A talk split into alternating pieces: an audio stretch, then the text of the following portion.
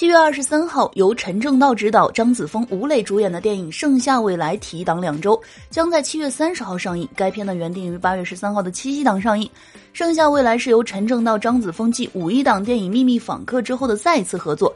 该片呢讲述了高考失利的少女陈诚和拥有自由灵魂的少年郑雨欣相遇的故事，展现了零零后青少年的校园生活。